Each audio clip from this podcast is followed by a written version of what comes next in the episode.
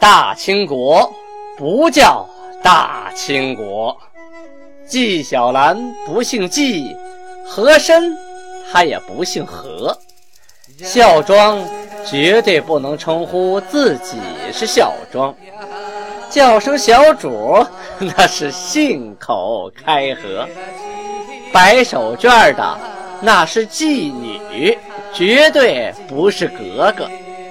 好，今天听俊贝勒播讲一段《青通剑》。听众朋友们，大家好啊！上回啊，咱们讲到萨尔浒大战，努尔哈赤取得了全胜啊，四路大军灭了三路。后来呀，明朝这边统计呀，调动军队。一共是八万八千五百余人，啊，这是不包括参加战斗的朝鲜部队和叶赫的部队啊。其中阵亡的道、镇、副、协、参、游、都司、通判、守备、中军、千把总等等等等吧，大小军官啊，有三百一十多人。因为后来你得给抚恤金呢，是吧？那阵亡得有统计啊，哈，阵亡的军丁。有四万五千八百七十余人呢，损失的马、骡还有骆驼是两万八千六百余匹呀，丢失的甲仗和军资啊，等等等等各种物资吧，哈，足以堆积成山，不可计数啊。明金双方的攻守之势，因此。而逆转，什么意思？以前呢是努尔哈赤守，明朝攻打。从现在往后啊，从这场萨尔浒大战之后，慢慢就会转变为金国在攻，明朝在守了。这场战斗呢，杜松、刘挺、马林啊三路全军覆没。这个消息啊，蒙古那边得到了，哎。这是个好时机啊，咱们来个趁火打劫呀！哎，蒙古察哈尔部林丹汗啊，带着部队就赶到了明朝的边境啊，派人给明朝送去书信儿，怎么说？我大部队呀到了你的边关了，你不能让我空手回去吧？是吧？倘若你真的一毛不拔的话，我手底下这些人我可管不住啊！意思是你不给我就抢啊！辽东的巡抚周永春紧急上书啊，说广宁一线是全边的咽喉之地呀，守备呀本来就薄弱，万一这察哈尔一下子咔嚓把这儿拿下了，建州的兵啊在随其后，那整个辽东地区危不可言，到时候。就不一定是谁家的了。万历皇帝啊，紧急命令总督汪可寿啊移驻山海关，申斥蓟辽的边备，马上派大官过去了啊，赶紧整理一下这个呃辽东地区的边备吧。再这样下去，真有可能这家就保不住了。到了农历的四月份啊，就是阳历的五月份，东北地区啊已经迎来了春天。万物萌发，小草嫩绿，到处都开满了野花，树上的花也开过了，绿绿的枝条也长出来了。努尔哈赤命令：战马当趁春草未养，我欲据界藩筑城，屯兵防卫，使农夫得耕于境内。于是亲自查看城基，又择旷野处牧马。什么意思呢？他说：“我们的战马呀，啊，打了这么一冬天的仗，都很虚弱了。趁着春天啊，这小草正好的时候，好好的让我们这些战马呀，补充一下营养啊，休养一下身体，将来好能打更大的仗啊。”这努尔哈赤是懂马之人呐，啊，他知道啊，这个马在春天啊喂好了，这一年都不愁。同时呢，他还。规定啊，在界藩寨，就是现在抚顺大伙房水库东边的铁背山啊，前文书多次提到，在那里筑城。哎，上次赶上天冷，又赶上那个明朝的部队进攻，所以筑城的事儿啊就告一段落。啊，石头啊、木头啊没少运，但是还没开始干。他这回呢，亲自来监督工程，到那儿呢看看啊，地基选的怎么样，啊，地基修的结不结实。然后同时呢，还亲自呢去找，一看这个地方好，草好，来来来，马子赶这来喂，哎，放马到这儿来。他亲自选地方啊，选旷野牧马。总之啊，这大仗啊刚打完，明朝啊一时半会儿喘不过气儿来。他也没有什么可以担忧的地方啊，赶紧休养生息。同时住这个城啊，也是他的边疆第一城，也是距离明朝最近的地方。他后边啊还准备迁都接番寨。别小瞧这个铁背山呢，他还曾经做过金国的都城啊啊！将来您有机会到大后方水库，一定到东边这铁背山上看一看，设想一下当年努尔哈赤是如何二打接番寨。如何灭明军于萨尔浒？如何在此筑城虎视辽东？转过头来，咱们再说说明朝这边啊。当月呀，朝廷命令锦衣卫右都督李如珍为征虏前将军、总兵官，镇守辽河东，兼被窝总兵官，网代如柏。意思就是啊，他代替了他的哥哥李如柏继续当这个官这个李如柏呀，是宁远伯李成梁的二儿子啊。受他父亲的影响啊，他从小就做了锦衣卫的千户，跟父亲呢出寨有功，后来做了蓟镇的副总兵。万历十六年的时候啊，有个御吏叫任养新。他曾经上书说呀，说这李氏的兵权呐太盛了，说这老李家长的兵太多啊，而且呢都在京师的周围呀，这样很不好嘛啊！他们这一家人呢人品还不怎么地，跋扈啊，谁也不听，还欺负老百姓。我们要是不早算计一下这事儿的话，恐生他变呢。意思就是怕他大权在握，有意造反呐。呃，皇帝呢一想是这么个理儿啊，就让李如柏卸任了，说你回家歇歇吧啊，你都挺累的了。后来呢，这个日本啊，就是倭寇攻打朝鲜的时候，又把他起任了，起任为都督同知啊，是个官后来呢，去到贵州、宁夏等处任总兵官。你不能打吗？哎，我让你到那些地方去打，你别在我家门口打啊。这样呢，对京师就没有什么威胁，同时呢，还能为国效力。后来，这个李如柏啊，在征战的途中啊，生了疾病啊，就回家养病了。这一养啊，就是二十多年呢。后来，这个张成荫呢，战死之后，就又把他召回来了，任辽东的总兵官。这个李如柏啊，在这二十多年之后啊，哎呀，跟他这些弟弟们呢，已经放情酒色。说天天的养尊处优，已无复少年英锐洒脱，什么意思？说这些人呐，这 在家待了二十多年了，天天吃喝玩乐的，已经不是少年时候那股英姿气了。再让他们打仗啊，早已经没有那个斗志了啊！这萨尔浒一战大败之后啊，呃，朝廷啊就有人上书说呀。说这李如柏呀，曾经娶过努尔哈赤的弟弟舒尔哈齐的女儿为妻，现在呀，已经生了第三个儿子了啊！所以呀，我们这边民啊，还有底下的老百姓啊，都怎么说呀？说奴求女婿做镇守，未知辽东落谁手啊？这话什么意思？是说呀？这努尔哈赤的女婿在那镇守着，这辽东到底是谁家的呀？哎呦，这样的谣言，皇帝听了那还了得呀！但是呢，他也是考虑到这个老李家呀世代的功勋，也没有把李如柏呀如何如之何，就是把他调回了京城啊后刊，就是你先回京城待一段时间吧，嗯，别掌兵权了。下边怎么用你，或者怎么赏怎么罚，再慢慢再商量。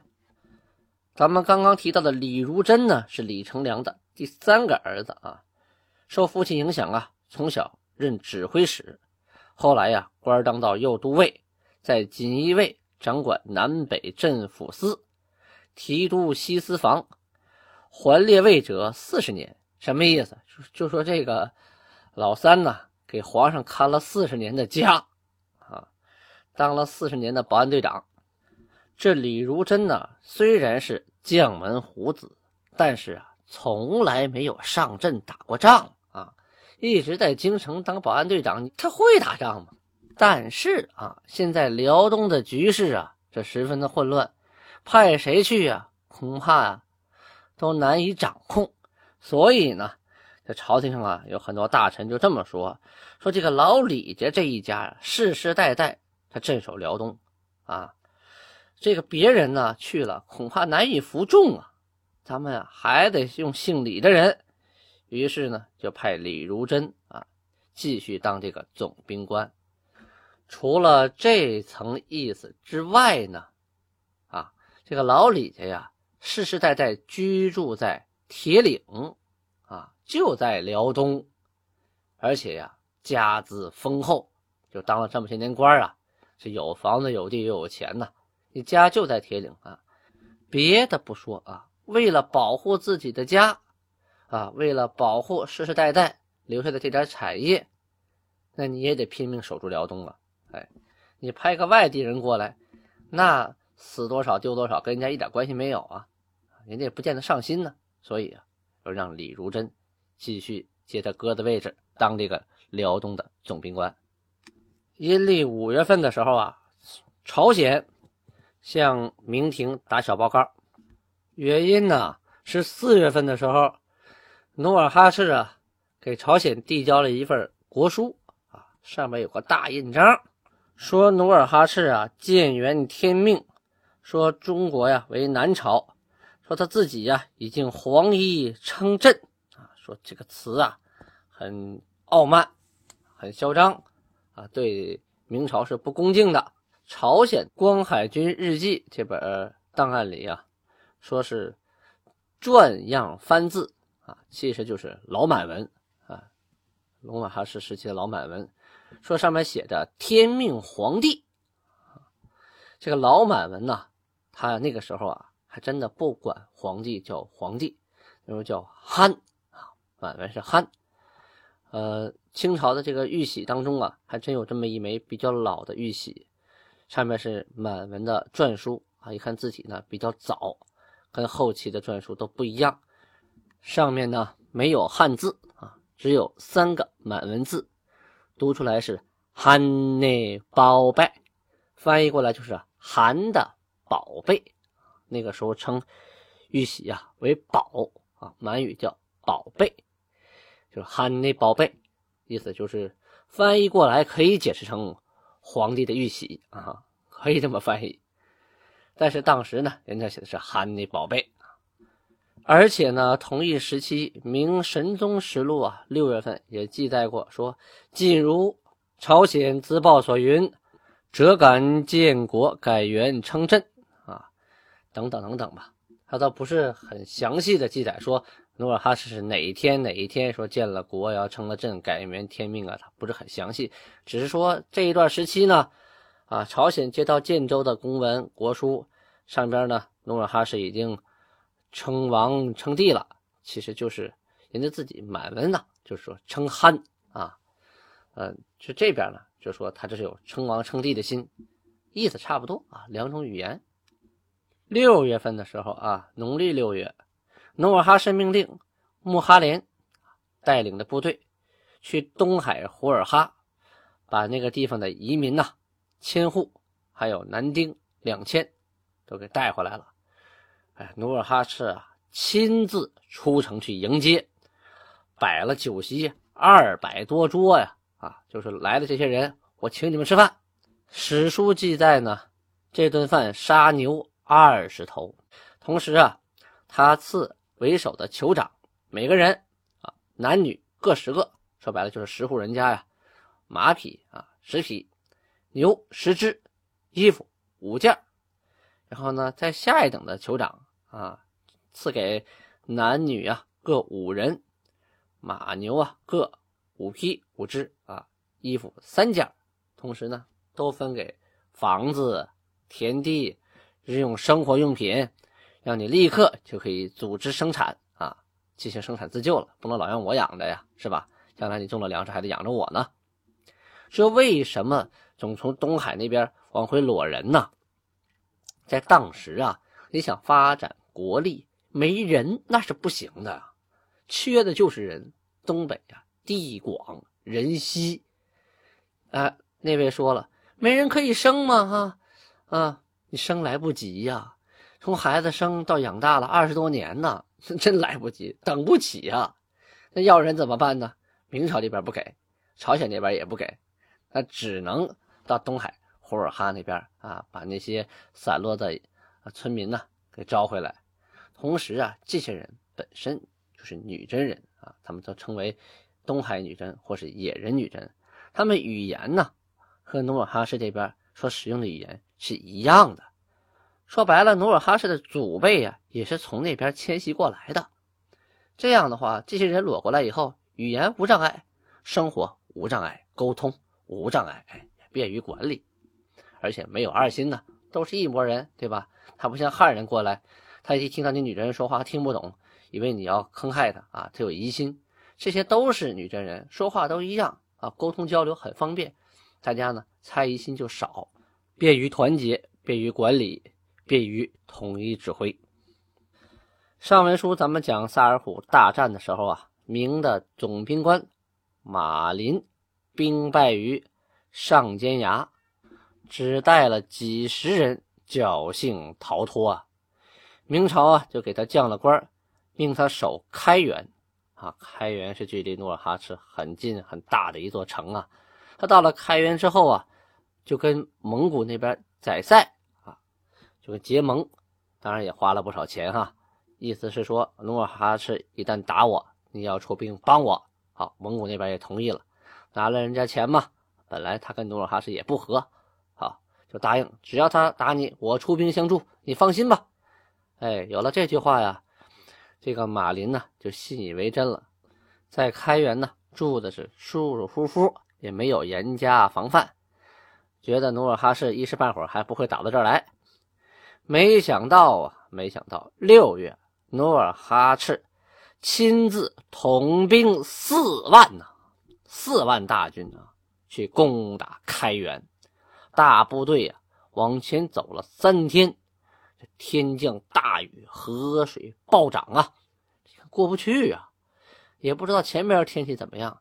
再往前走啊，继续下雨，道路泥泞，这这大部队难以行进呢，这是个问题。努尔哈赤呢，就在这停了一段时间，但他也没闲着啊，派了几百人干什么呢？沿途啊。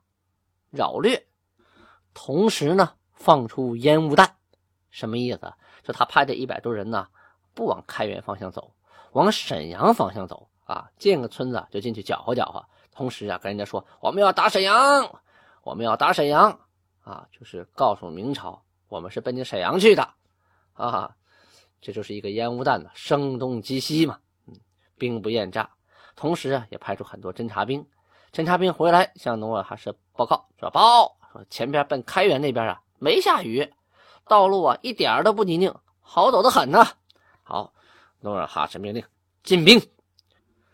话说这日清晨啊，金军呐就到了开元城外，这人到一万呐，是无边无沿。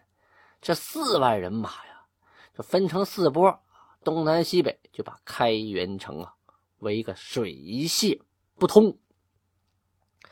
这开元城早已经得到消息了，马林只派了以少部分人在城上把守，自己呢亲自带领部队出城门，过吊桥，越壕沟啊，列队迎战。这四个城门外呀，都摆起了阵势，眼看着就要短兵相接了。可金军呢？选择了这个东门啊进行主攻，因为这边啊一看啊东门这边他这个力量薄弱，派来的兵啊好像照那个西边、北边、南边都弱一点。